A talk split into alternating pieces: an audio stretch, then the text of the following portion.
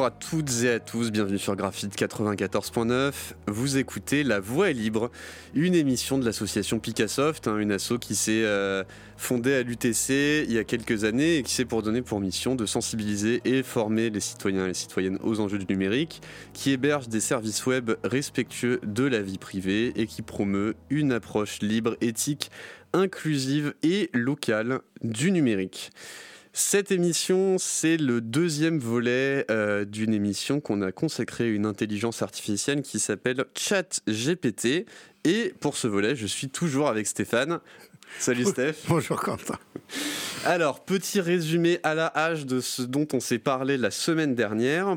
Stéphane, tu es prof à l'UTC, tu enseignes euh, notamment euh, une UV qui, euh, qui s'appelle WE01 dans le jargon UTC1, où on apprend à concevoir des sites web, avoir un recul un petit peu critique sur l'histoire du web et tout ça. Et ton examen euh, final, exercice rédactionnel, eh bien, tu l'as fait passer à une intelligence artificielle qui s'appelle euh, ChatGPT, euh, qui est sortie publiquement en fin 2022 sous forme d'un agent conversationnel à qui on pose des questions et, qui nous répond. Et le gros plot twist, eh bien, c'est que ces réponses étaient vraiment plutôt pas mal. C'était même les meilleures réponses ex aequo avec un seul étudiant. Et donc, tu lui as, corrigé en fait la copie de ChatGPT comme si c'était euh, un étudiant ou une étudiante, et ChatGPT a eu 20 sur 20. Donc évidemment, euh, ça, euh, ça t'a beaucoup questionné, et t'es pas le seul. et donc on a euh, pour terminer l'émission de la, semaine dernière, essayer de démystifier un petit peu le principe de fonctionnement de ChatGPT et d'insister en particulier sur un point très important, c'est que ChatGPT n'a pas pour ambition de dire la vérité. Ça n'est pas, en tout cas, son but initial. Du moins, c'est pas le but de son modèle sous-jacent qui s'appelle GPT-3, dont le but est au contraire de produire une suite crédible à un texte donné. Donc euh, voilà, j'entre un début d'article de presse et ça va me produire un truc qui n'est ni, qui n'a pas vocation à être vrai ou faux, mais qu'on aurait pu trouver sur Internet puisque c'est un modèle qui a été entraîné avec des centaines de milliards de textes issus d'Internet et d'ailleurs. Donc, on avait rappelé que euh, bah, même si ChatGPT a été euh, ajusté par des humains pour essayer de produire euh, des vérités, et eh bah, en fait son but initial n'est pas ça, et donc il faut un petit peu se méfier aussi de, de cet aspect-là. Euh, dans cette émission, on va se demander, bah, vu qu'on était parti euh, sur le, fil rouge des examens euh, de ton, de ton cours, Stéphane, qu'est-ce que ça pourrait bien avoir comme implication dans le milieu de l'enseignement? On sait qu'il y aura des implications ailleurs, mais on peut peut-être commencer par là. Qu'est-ce que tu en penses? Ah oui, oui, on va on va commencer par là parce qu'effectivement, euh, les, les, les, donc l'expérience est très très récente. Hein, euh, les, on, on, parle de quelque chose hein, qui s'est terminé. Enfin, cette correction, c'était la semaine dernière, hein, donc là, ça date de quelques jours. Euh, J'ai immédiatement partagé ça avec euh, plusieurs collègues. Euh, bah, D'abord, encore une fois, parce que c'était suffisamment étonnant pour qu'on ait envie d'en parler, et puis aussi parce qu'on est là tous, tous, toutes et tous concernés à court terme. Et il y a eu quelques réponses, effectivement, alors de la part de collègues, mais surtout on a on a vu pas mal en ligne euh, ou dans la presse de choses de oui, mais il réfléchit pas vraiment. Euh, oui, mais c'est normal parce qu'il y a plein de données, donc ceci, cela, etc. Donc tout ce qu'on veut, euh, on va peut-être en parler un tout petit peu sur la suite, mais je voulais d'abord revenir sur, ok, quel que soit le fait qu'il soit vraiment ou pas vraiment intelligent, qu'on sache que ça veut dire, que ce soit normal, attendu, pas attendu ou pas, pour moi là, il se passe quand même quelque chose de d'extrêmement perturbant pour notre métier de d'enseignant.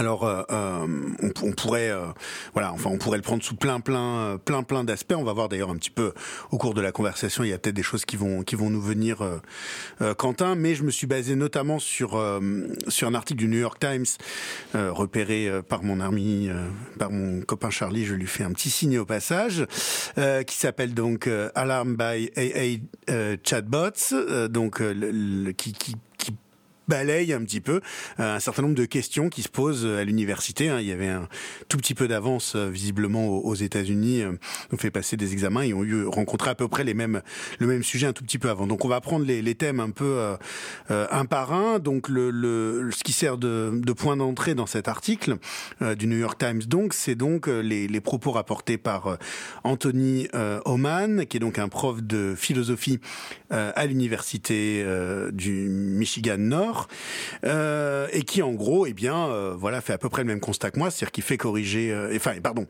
lui, lui, du coup, il a un, élève qui a essayé de l'avoir, c'était un petit peu avant, hein, donc il avait moins anticipé, et en gros, il corrige à un moment, il lit ce qu'il pense être, eh bien, the, best paper in the class, donc le, meilleur rendu de, de sa classe.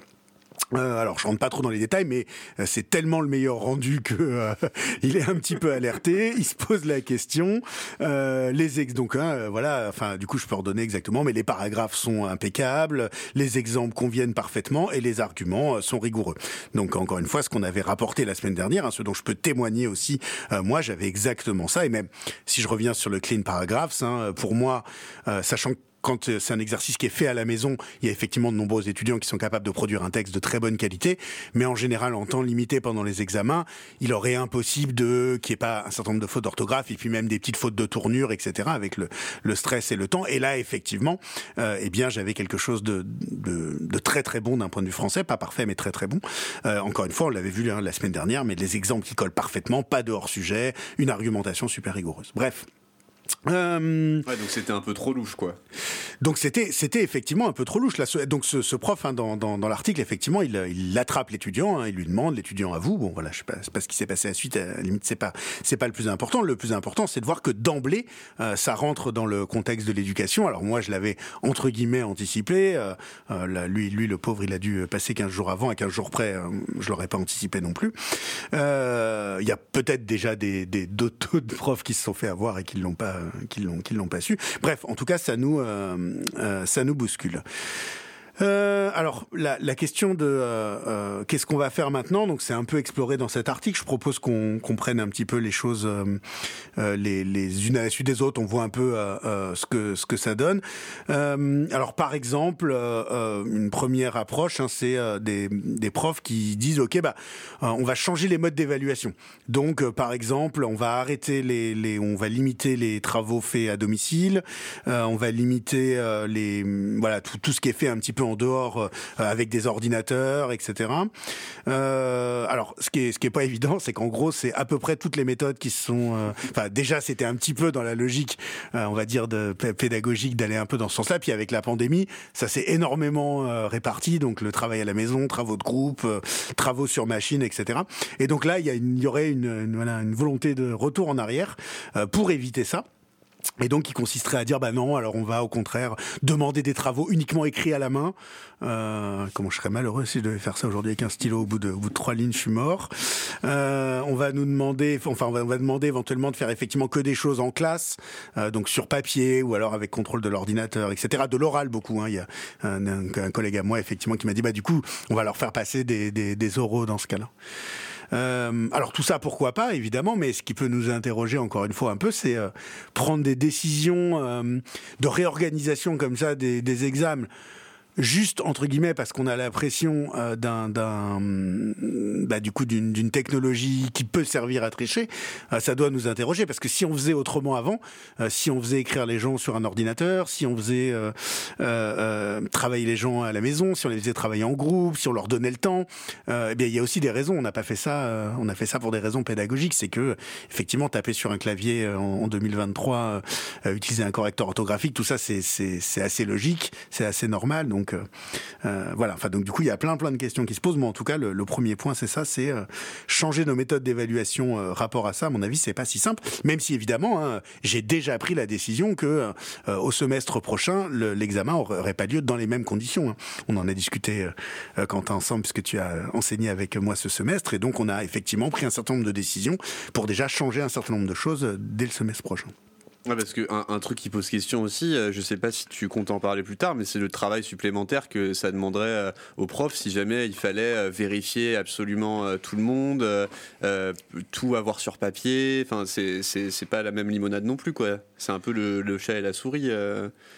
Ouais, ouais, carrément. On va, on va. Bah, écoute, oh, je te, ouais, on va, on va en parler maintenant. Hein. C'est euh, le chat et la souris. Moi, j'ai appelé ça euh, la course à l'armement. Euh, on pourrait parler aussi de de hausse de la surveillance. C'est un mot qu'on connaît bien ici.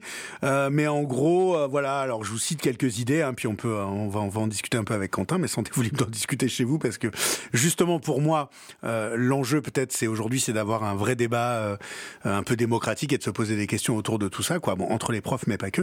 Mais par exemple, demander aux étudiants de commencer à écrire en classe avant de finir chez eux. Euh, d'utiliser des navigateurs euh, qui restreignent euh, l'activité. Donc c'est pareil, hein, c'est des, mythes un petit peu, enfin des, choses que l'on poursuit tout le temps. On aimerait bien, ok, qu'on puisse utiliser le web, mais que pour faire ce qui est prévu et pas pour les autres trucs. interdire, faire en sorte que le Wi-Fi coupe l'accès à ChatGPT. Alors évidemment à ChatGPT actuel, mais du coup au prochain, celui d'après un chat GPT embarqué. Enfin, du coup, je sais pas, il y a tellement de, ça va prendre tellement de formes euh, et puis couper le wifi c'est bien, mais euh, il paraît qu'il y a des, euh, y a d'autres moyens d'accéder au réseau avec un téléphone. Enfin, comme tu le sais, moi j'ai un vieux téléphone, mais j'ai entendu parler de ça. voilà, donc c'est un, premier aspect. Alors il y a, un autre truc qui est un autre truc assez intéressant, c'est des, professeurs qui imaginent de produire des questions trop intelligentes pour les chatbots, c'est-à-dire qui feront en sorte que les étudiants uniquement arriveraient à y répondre. Alors là, moi ça me paraît aussi, voilà, c'est en, en soi c'est pas inintéressant, mais soit ça veut dire qu'avant on posait des questions un peu connes quand même, et du coup, euh, faut, faut se demander un peu pourquoi. Euh, ou alors, faut effectivement bien vérifier que les étudiants vont être capables d'y répondre, puisque encore une fois, hein, sur mon expérience, euh, ben, on a bien précisé que ChatGPT avait eu 20 sur 20, qu'il y avait un autre étudiant qui avait eu 20 sur 20, mais il y en a surtout 39 autres qui n'ont pas eu 20 sur 20, quoi. Donc, et là-dedans, effectivement, il y a un certain nombre d'étudiants qui étaient en, qui sont en difficulté avec cet exercice rédactionnel. Donc, comment ça se passe pour eux si on monte le niveau par rapport à ça, quoi? C'est, hein, du coup, il n'y en a peut-être qu'un qui aurait validé W cette année. Euh, tu l'as dit, il y a le, travail de vérification par les profs. Hein, je rappelle aussi l'anecdote de la semaine dernière. Euh, les citations, euh, les références, pardon, que m'avait produit ChatGPT, mais si je lui avais demandé des citations, il m'en aurait donné. eh bien, elles étaient à la fois crédibles et totalement fausses, totalement inventées. moi, effectivement, quand j'ai un devoir d'étudiant qui produit des, références, je vais pas aller revérifier chacune des références, relire chacune des citations. Alors, dans, ce cas-là, je l'aurais probablement fait parce que il y avait un auteur que je connaissais, mais pas le texte, m'étonnait, qu'il y avait des auteurs que je connaissais pas. Bon, voilà, donc je l'aurais probablement fait, mais, mais, mais encore une fois, faut je me projette sur 40 copies de ce type-là, où euh, il y en a qui corrigent beaucoup plus de 40 copies. Avant, j'avais une UV où j'en avais 200. Euh, voilà, du coup, ça pose euh, beaucoup de questions en termes de temps de travail. Bon, en tout cas, moi, j'ai quand même ma petite idée sur l'efficacité de ce genre de méthode. Ça me fait penser bah, dans tous les jeux du chat et de la souris, comme les antivirus, où on essaie de détecter du code malicieux, ça fait 40 ans que en fait, euh, bah, les uns s'adaptent par rapport aux autres au fur et à mesure. Et euh, les techniques de blocage, c'est un peu comme quand on essaie de bloquer des sites de téléchargement illégal. Finalement, les gens qui s'y connaissent le mieux et qui ont envie de filouter, c'est les plus favorisés Est-ce que c'est souhaitable ou non? Est-ce que ça suffit à dissuader? Je sais pas, mais en tout cas, ça me paraît être euh, beaucoup d'efforts finalement je sais que tu avais des entreprises spécialisées, c'est sûr qu'ils vont développer des trucs payants, des systèmes anti-triche un peu sophistiqués et tout, qui vont aussi avoir leur biais. Enfin, voilà. Moi, j'ai pas de bonne solution, mais celle-là, je mettrais pas, euh, je mettrais pas des millions dedans, quoi. Bah, en tout cas, encore une fois, c'est, euh, enfin, là, ce sera un peu le, peut-être le leitmotiv de notre émission, mais c'est euh, à date là aujourd'hui, moi, il me semble hyper prématuré pour de, de choisir n'importe quoi comme solution définitive, quoi.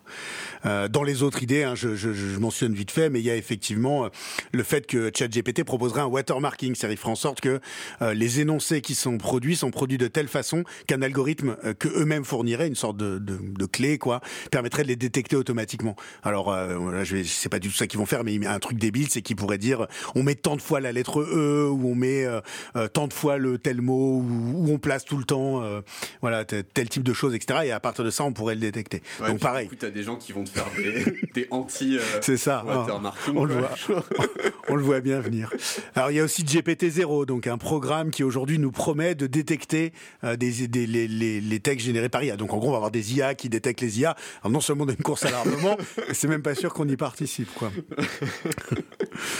Euh, alors. Euh, donc ça voilà, c'est un peu l'aspect euh, essayer de changer en quelque sorte le, la façon d'évaluer. Il y a certains profs qui vont plus loin, hein, certains qui, qui se disent, bah en fait, et, et, encore une fois, ils ont, enfin, ils ont pas tort là du coup pour moi, a priori personne n'a tort pour le moment, mais personne n'a raison non plus. mais c'est-à-dire du coup peut-être même changer ce qu'on apprend. Alors on pourrait faire le même argument que j'ai fait tout à l'heure, mais si on change c'est bien parce que, enfin, pourquoi on faisait pas différemment avant?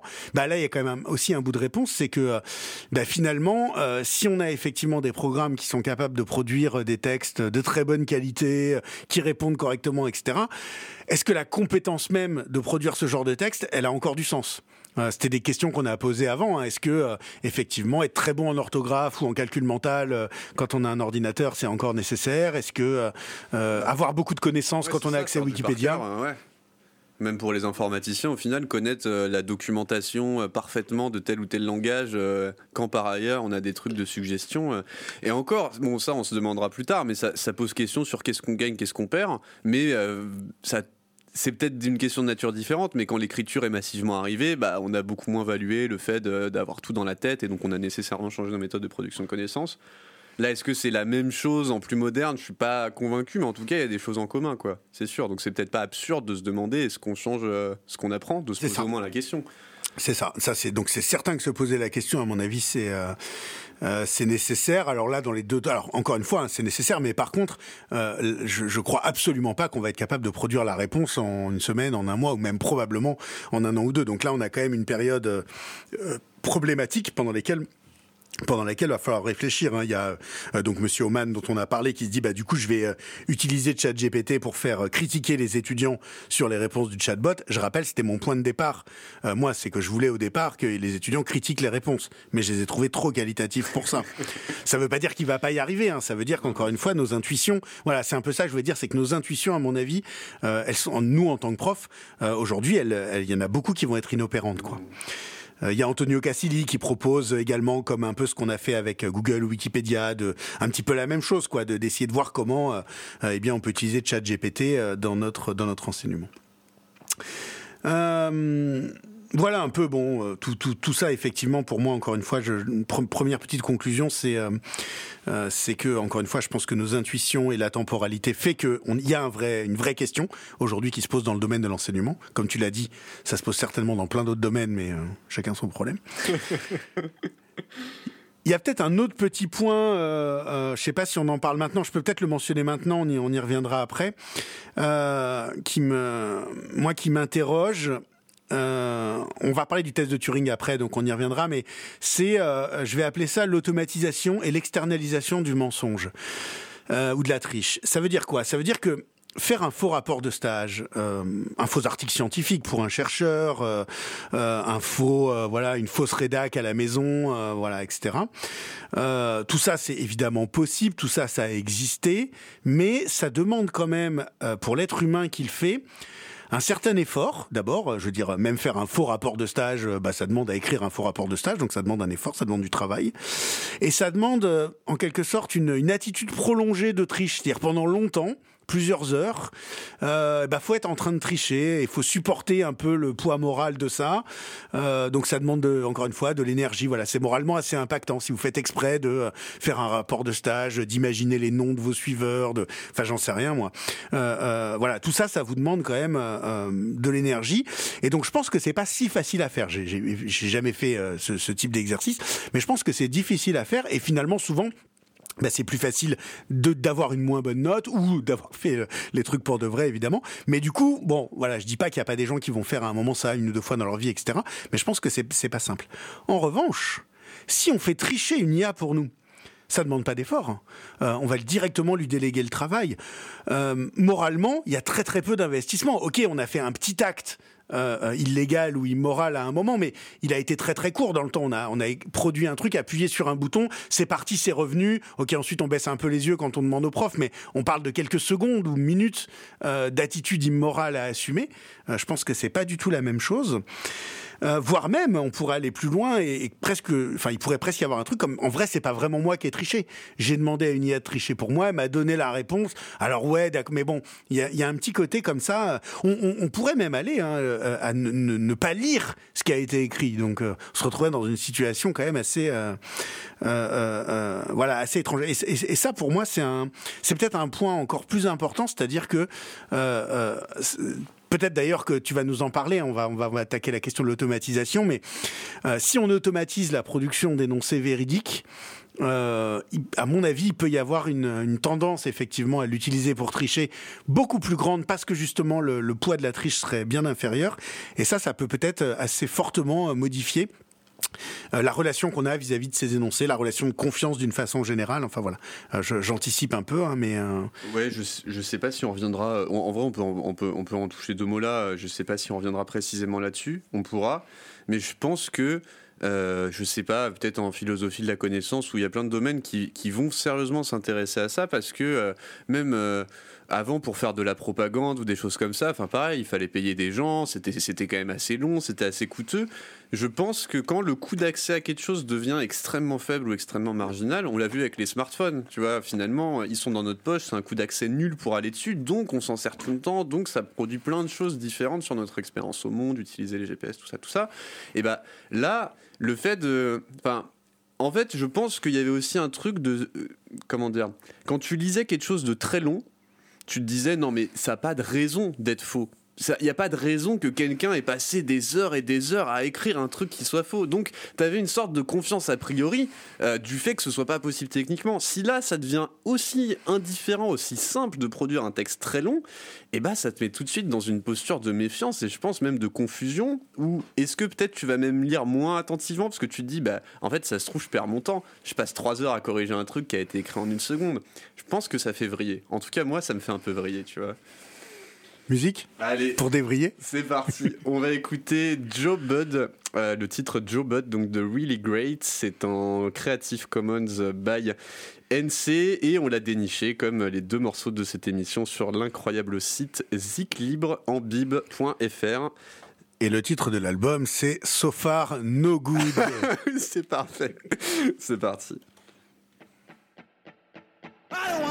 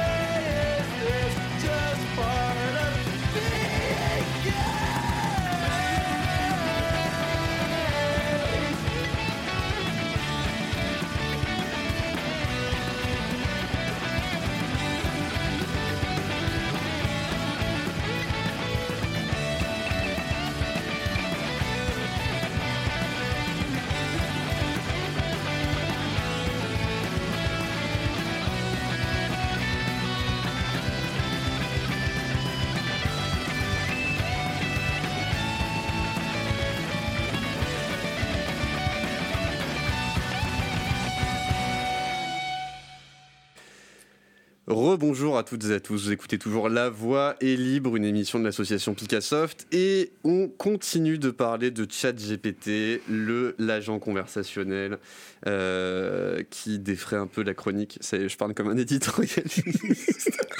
le chat qui murmurait à l'oreille des humains, Quentin.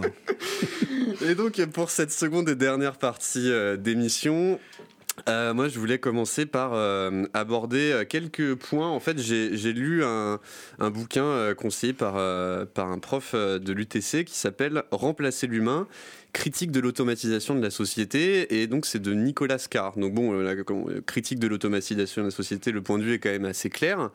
Et, en fait, ça, à travers ce bouquin, est donné pas mal d'exemples des effets qu'a pu produire certains types d'automatisation par le passé. Et je trouve que c'est intéressant euh, de regarder ces exemples au regard de euh, comment on pourrait utiliser ChatGPT, au moins pour questionner euh, qu'est-ce que ça pourrait produire sur nous, humains, sur l'organisation de la société, sans dire que tout est acheté, que tout est mal, qu'il n'y a aucun point positif, mais simplement c'est des questions qui, à mon sens, ne sont pas assez abordées dans le débat public et surtout bah, pour lesquelles le sur lesquelles le débat public n'a pas d'influence, puisque entreprises privées, ceci et cela. Donc bon, j'en viens à euh, mes quelques exemples. On a remarqué, euh, donc là c'était plus des expériences euh, autour de euh, l'apprentissage que hum, l'automatisation, le, fait de ne pas mettre des mains dans le cambouis empêchait un peu de fixer de la connaissance. En gros c'est un truc qu'on a appelé l'effet de production. On fixe la connaissance profondément dans le cerveau en étant acteur. Là à un moment si effectivement on fait générer des textes, qu'on les relit vite fait, bon bah voilà on n'arrive pas à bien retenir ce qui est dedans, ça, ça paraît pas invraisemblable. Au fond on pourrait dire la même chose entre lire versus écrire des trucs. Voilà. Euh, un exemple pour le coup qui est, je trouve, euh, assez, euh, assez intéressant, c'est le fait que l'automatisation a tendance à détruire des savoir-faire qu'on avait pourtant incorporés. Un exemple qui est pris assez, assez longuement dans le bouquin, c'est le pilotage d'avion, où auparavant, les pilotes d'avion qui conduisaient en mode manuel, alors il y avait aussi plus d'accidents puisque les, instruments de contrôle étaient moins sophistiqués, mais il fallait une attention assez soutenue, une connaissance fine de l'environnement, des signaux de, qui, qui, de qui indique qu'il y a un problème, etc. Aujourd'hui, un pilote d'avion euh, pilote extrêmement peu, en fait, à hein, la limite à l'atterrissage et au décollage, et on a montré que, en tout cas, la majorité des accidents qui ont eu lieu ces 15 dernières années étaient dus au fait que les pilotes n'avaient pas su reprendre le contrôle euh, quand il y avait eu un problème, ils tiraient super fort le manche comme s'ils étaient très débutants, euh, etc. Donc, en gros, quand on s'entraîne pas, on peut pas créer des automatismes ou garder, même garder ces automatismes. Donc, pose la question de la dépendance, comme d'habitude. Euh, c'est aussi un peu euh, délétère pour la capacité à s'adapter à des situations nouvelles. On le voit bien avec le GPS. Je pense que tous les gens qui utilisent des GPS se rendent bien compte que c'est très difficile à faire euh, dans un nouveau lieu si on n'a pas de GPS, comment on crée une carte mentale, etc. Un exemple que j'avais trouvé intéressant, c'est même sur la question de la performance. On avait fait passer à, euh, des groupes. Euh, c'est un jeu qui s'appelle alors Missionnaire et Cannibale. En gros, c'est une petite énigme où il faut faire traverser euh, des missionnaires et des cannibales dans une rivière, de l'autre côté d'une rivière. Mais si jamais il y a que des cannibales tout seuls, ils se bouffent entre eux. Enfin, je sais pas quoi. Donc, il y a des petites astuces à faire pour réussir à faire traverser tout ce beau monde. Il y a un groupe euh, donc de joueurs et de joueuses qui a pas de qui, qui, fait un peu papier crayon et qui essaie de trouver des solutions, et un groupe qui est assisté par un programme d'aide à la décision qui va leur dire ah là ces mouvements là ils sont valides, tu peux faire cela, enfin faire des petites suggestions. Et en fait on se rend compte qu'au début le groupe qui avait le programme d'aide à la décision, il performe tout, il nique tout le monde.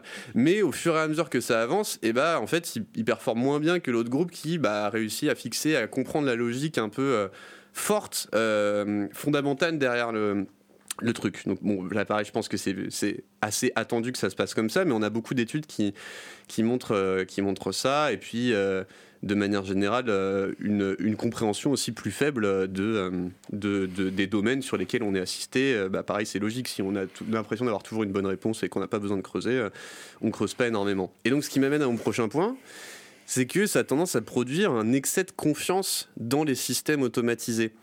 Euh, qui sont presque proportionnels euh, au, perfectionnement du système. Euh, alors un exemple plutôt médical cette fois-ci, c'est que beaucoup de médecins, hôpitaux, alors peut-être pas en France, mais en tout cas aux États-Unis, utilisent des, des, logiciels qui vont analyser automatiquement les examens médicaux, par exemple les radios, pour essayer de détecter, ou les, IRM ou les, scanners, pour essayer de détecter des tumeurs, des, des zones qui ne sont pas tout à fait normales. Et bah en fait, aujourd'hui, on a beaucoup de tumeurs qui sont ratées parce qu'elles ne sont pas entourées par le truc. Parce que d'habitude, le truc est tellement fiable pour les détecter qu'on va pas prendre la peine de revérifier derrière. On se dit, on perd du temps, on a plein de cas où il y avait rien, enfin voilà. Donc, excès de confiance. Euh, un, bus, euh, un bus scolaire dont le toit a été arraché parce qu'il passait sous un pont qui était euh, beaucoup trop haut et en fait, bah, le GPS a dit de passer par là, donc on vérifie pas la hauteur un bateau de croisière qui s'est échoué. En gros, les instruments de navigation, ils déconnaient. Le bateau, il s'était barré de 30 km de dérive. C'est quand même pas mal, 30 km. Et en fait, tout l'équipage avait vu des signes problématiques en mode Ah, je vois pas les balises que je suis censé voir, mais bon, en vrai, c'est moi qui ai dû me foirer. Donc en fait, les gens commencent à ne plus se faire confiance et à plus faire confiance au système d'aide. Et donc, bah, là, à partir du moment où on a, on, a, absolument confiance dans un système perfectionné, mais par ailleurs faillible, si tout le monde a confiance dedans, ça peut produire des effets, euh, des tailles d'effets un peu compliquées. Et un corollaire de ça, c'est que ça peut aussi pousser à ignorer des solutions que le système n'est pas capable de produire en se disant on a tellement confiance en lui, il est tellement fort que bah on n'a plus vraiment envie d'essayer des nouvelles pistes qui vont peut-être se révéler infructueuses. Euh, on peut euh, par exemple penser euh, à, justement des médecins aussi américains qui sont vachement assistés par des, outils d'aide à la décision qui vont dire ah t'as pensé à faire tel examen, tu pourrais donner tel traitement par rapport à ce symptôme-là et tout ça dissuade un petit peu d'individuer le traitement et de tenter un truc qui n'a pas été. Euh, enfin, parce que c'est. Enfin, comment dire, c'est jamais le même traitement pour tout le monde et tous les symptômes, quoi. Ouais, c'est, c'est, c'est, ça, ça m'interpelle ce que tu dis, parce que un des arguments que les, euh, voilà, qui, qui, qui, est produit euh, dans le contexte chat GPT, c'est de dire, ouais, ok, il s'est imité et tout, mais, euh, et c'est vrai que l'humain, dans la majorité de nos actions, bah, finalement, on fait des choses assez simples, d'imitation, etc.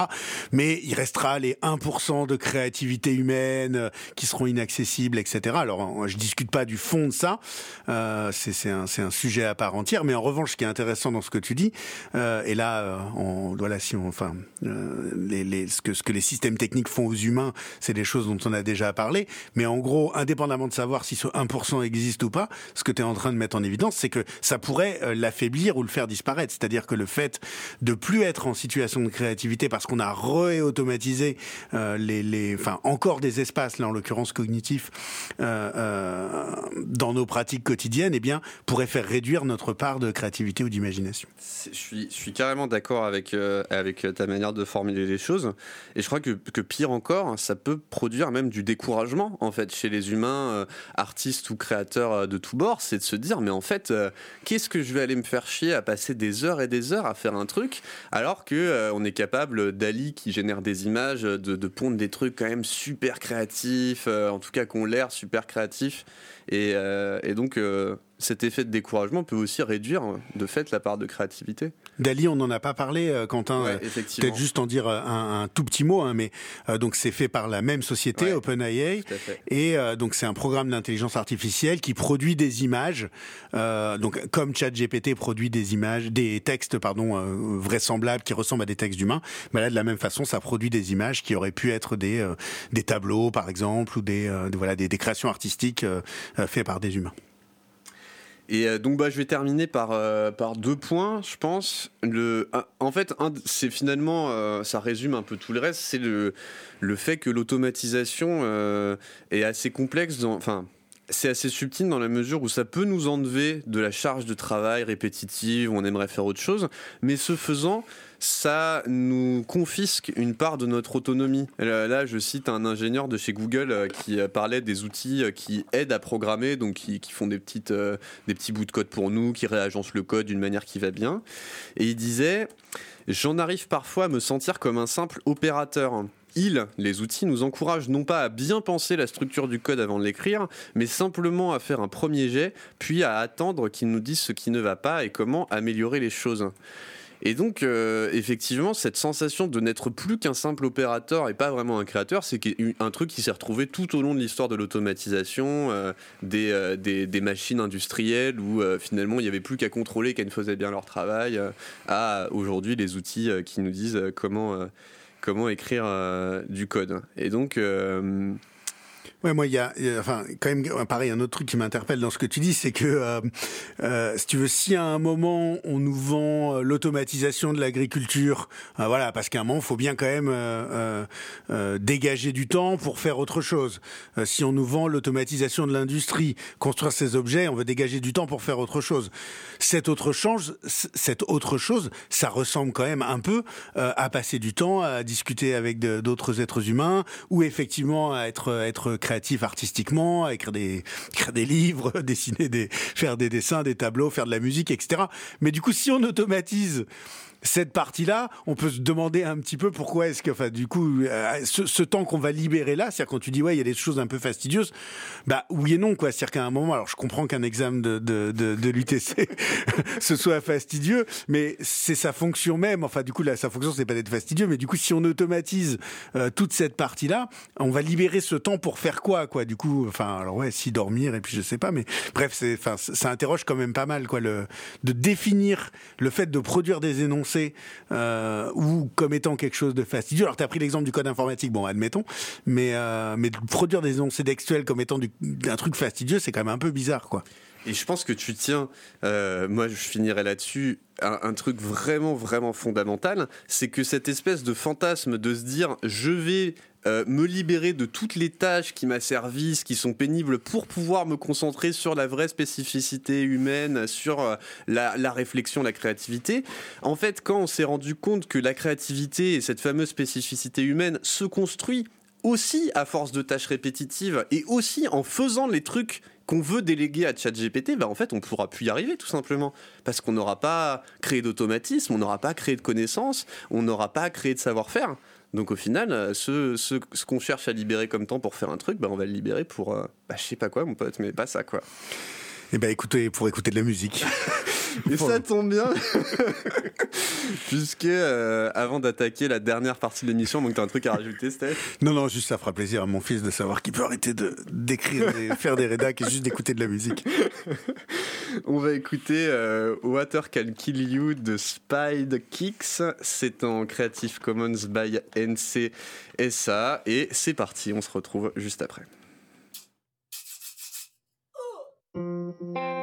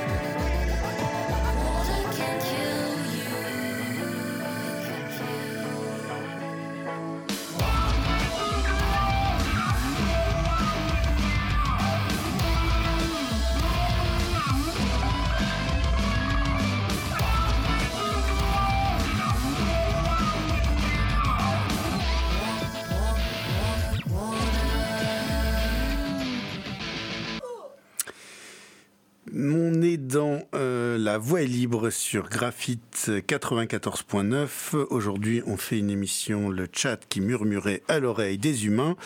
Euh, on parle de chat GPT, c'est le deuxième volet euh, d'une émission donc on consacre à cet agent conversationnel, une intelligence artificielle capable de produire automatiquement des textes vraisemblablement écrits par des humains, c'est-à-dire qui ressemblent à des textes écrits par des humains. Alors vraisemblablement, pour la conclusion de cette euh, donc deuxième et dernière émission, eh bien, euh, moi, je voulais revenir un petit peu sur le test de Turing.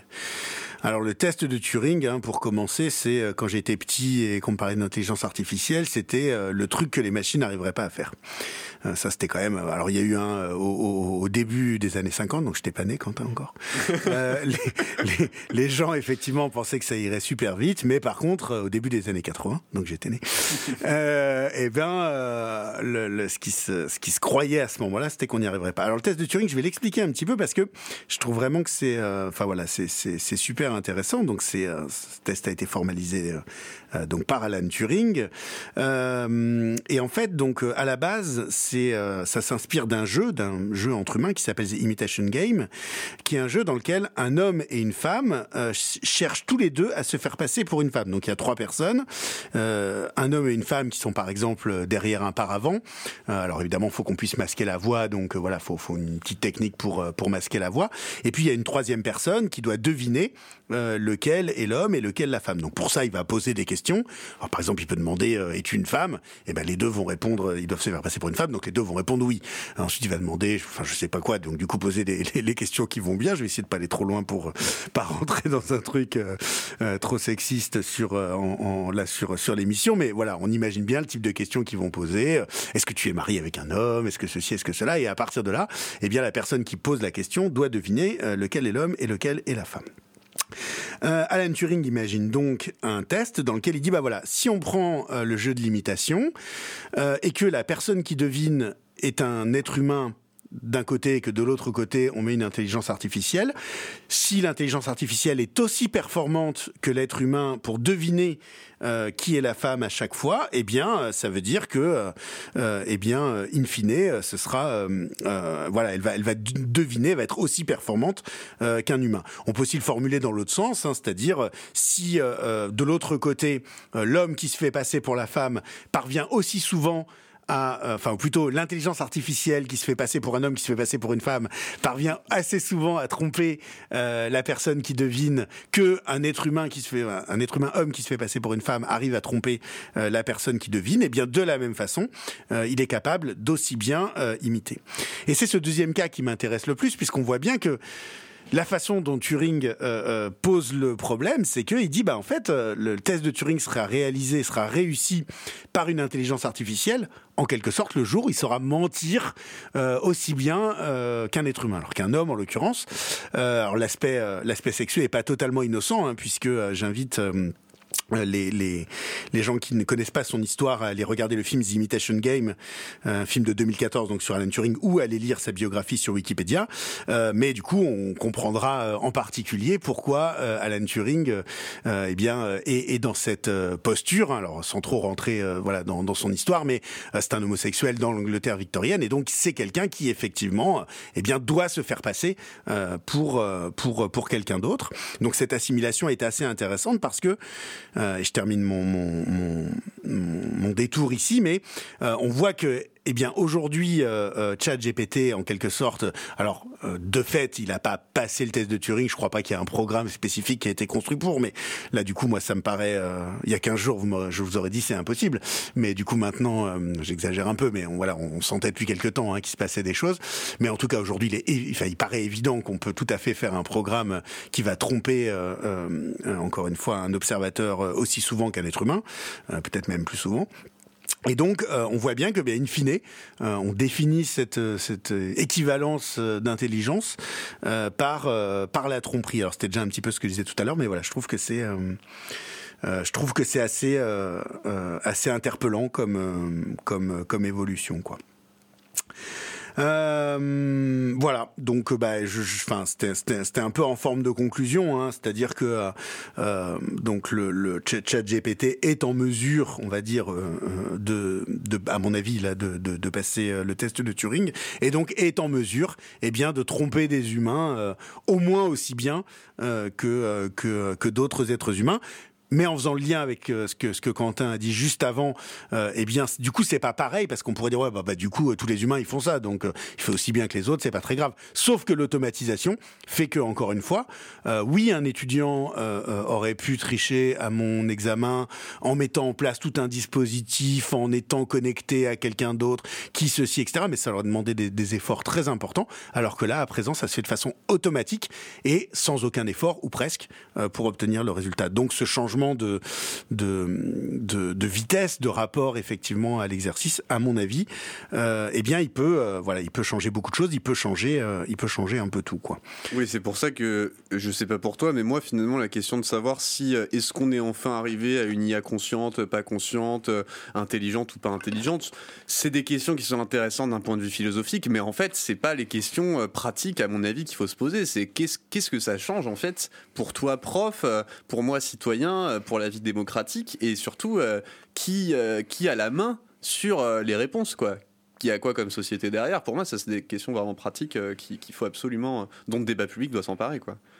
Ouais ouais, carrément, carrément. Voilà, c'était un peu, hein, on va, on va, on va pas tarder à s'arrêter, mais du coup, on vit aujourd'hui dans un monde dans lequel les machines peuvent se faire passer pour des humains.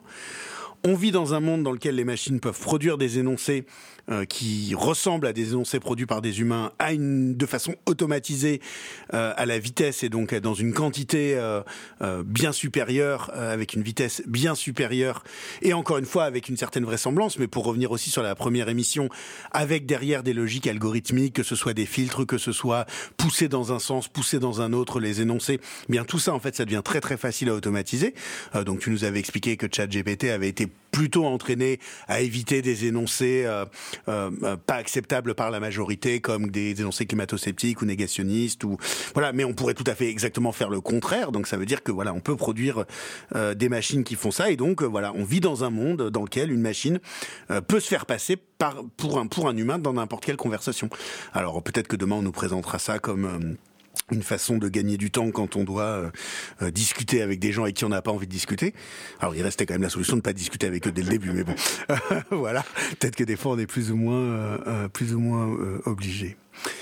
Euh, voilà, donc du coup, en, en, conclusion, hein, c'est un peu, un peu ce que tu, ce que as dit. Hein, on peut, je pense, on est, enfin, on peut s'intéresser ou pas aujourd'hui à ce que ça fait euh, en termes de rapport à, enfin, pardon, plutôt en ce que ça dit en termes de ce qu'est l'intelligence, ce que c'est pas la conscience, etc. On peut s'intéresser à tout ça, mais en tout cas, euh, même si on s'intéresse pas à ça, si on considère que c'est pas vraiment le problème, ce qui, ce je, pense là que euh, on est en face d'une technologie qui de fait va euh, fait quelque chose aux humains. Alors toutes les technos font quelque chose aux humains, mais là on est quelque chose, je pense, qui fait qui peut faire profondément, euh, qui peut changer des, trucs pour de vrai, quoi. Euh, c'est d'autant plus vrai que et on l'a vu, enfin ça s'est amplifié avec le confinement, mais ça n'est là pour le coup que la continuité de ce qui se passe depuis, notamment le développement du web. Mais on communique énormément à distance aujourd'hui. On communique beaucoup par l'écrit ou par l'oral, hein, mais demain avec de la la synthèse vocale, on a, exactement la même chose. Et donc voilà, donc c'est un peu étrange de se dire que euh, bah, peut-être qu'on est, enfin, on, entre dans un monde dans lequel euh, eh bien potentiellement on peut communiquer avec des machines ou des hommes sans le savoir euh, et avec du coup des énoncés mensongers enfin voilà produits artificiels qui sont produits automatiquement euh... Et eh ben super, on sort, on sort bien en forme là de cette émission. Euh. non non mais euh, voilà le, le, en tout cas, le but, à mon avis, c'est de se poser la question. Non, mais vu qu'on est trop déprimé, moi, j'ai plus envie de faire d'autres émissions. Donc, euh, comme on disait, on va les faire rédiger par ChatGPT, comme ça, on, s'emmerde plus. Et puis, et puis voilà, on fait comme ça. Bah écoute, on a fait, en tout cas, on a fait beaucoup d'efforts aujourd'hui, donc on espère que vous avez apprécié parce que effectivement, Brian nous a dit dès que dès que vous commencez à être un peu plus, un peu moins bon là, je vous remplace direct. Donc voilà, donc soutenez-nous. On est peut-être, c'est peut-être nos derniers, nos dernières secondes de radio. Allez, merci beaucoup d'avoir écouté. Vous pouvez retrouver l'émission euh, comme d'habitude en podcast sur radio.picassoft.net. Il nous reste plus qu'à vous souhaiter une excellente journée et à la prochaine. Salut tout le monde.